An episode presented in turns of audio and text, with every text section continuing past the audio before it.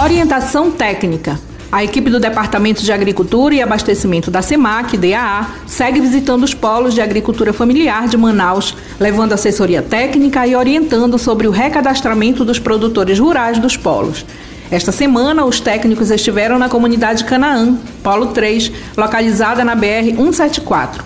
Além de participarem de palestras sobre a importância da implantação de hortas caseiras na comunidade, os produtores receberam sementes para o início do plantio e foram orientados sobre o início do recadastramento. A SEMAC quer identificar os agricultores familiares dos nove polos de agricultura familiar de Manaus e trabalhar melhorias para o setor. Qualificação e treinamento. Os permissionários das galerias populares Espírito Santo e Remédios no centro e do Shopping Felipe Dal, na Zona Leste, estão passando por cursos de qualificação com o apoio da Escola Municipal de Serviço Público e Inclusão Socioeducacional. O objetivo da SEMAC é preparar esses trabalhadores para o momento pós-pandemia e possibilitar o incremento nas vendas. Esta semana, 50 permissionários do Shopping Felipe Dal participaram dos cursos Protocolos e rotinas de segurança no atendimento de lojas e serviços. As palestras levaram aos permissionários aprendizados sobre medidas de controle e segurança sanitárias em tempos de Covid-19, incluindo a higienização das lojas, dos lanches e espaços de prestadores de serviços.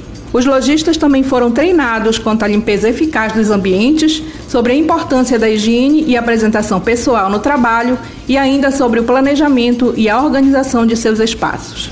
Novos espaços para trabalhar. Os servidores da diretoria do Comércio Informal da SEMAC, DECIM, visitaram esta semana as obras de revitalização que estão sendo realizadas nos terminais de integração 3, 4 e 5 pela Prefeitura de Manaus.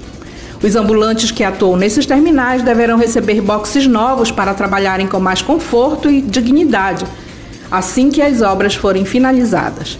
Cerca de 300 trabalhadores vão ser beneficiados com essa ação. Última semana, depois de dois meses de funcionamento, a feira flutuante vai ser desativada. A estrutura foi inaugurada pela Prefeitura de Manaus em maio passado, por meio da SEMAC, para receber 221 permissionários da Feira Manaus Moderna. O local foi invadido pelas águas do Rio Negro, que este ano atingiu a cota histórica de 30 metros. Com o início da vazante, a Feira Manaus Moderna passa por reparos, limpeza geral e sanitização. Na próxima semana, os permissionários retomam as atividades em seus boxes de origem dentro daquele espaço.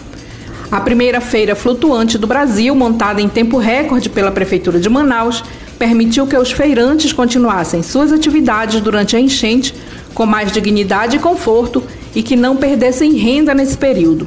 Parte da estrutura que vai ser desmontada na feira flutuante vai ser aproveitada na feira do Puraquequara, na Zona Leste, que vai passar por reforma. Emenda parlamentar. Esta semana, o titular da SEMAC, Renato Júnior, reuniu com o senador Plínio Valério, do PSDB, quando recebeu a notícia da destinação de um milhão de reais em emendas parlamentares para a reforma das feiras da Panair, na Zona Sul, e do produtor na Zona Leste.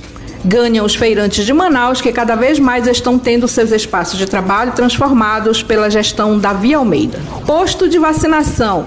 O Shopping Felipe Dal, na Avenida Camapuã, Zona Leste, que funciona como posto de vacinação para pedestres, tem recebido expressivo número de pessoas em busca da vacina contra a Covid-19. Somente nos dois dias de mutirão, que aconteceu em Manaus esta semana, mais de 6 mil pessoas passaram pelo local. Além de ponto positivo para a saúde, quem também ganha com a movimentação intensa dentro do centro de compras são os mais de 500 lojistas, que aproveitam os clientes para incrementar as vendas. E por hoje é só. Um ótimo fim de semana para você e até a próxima.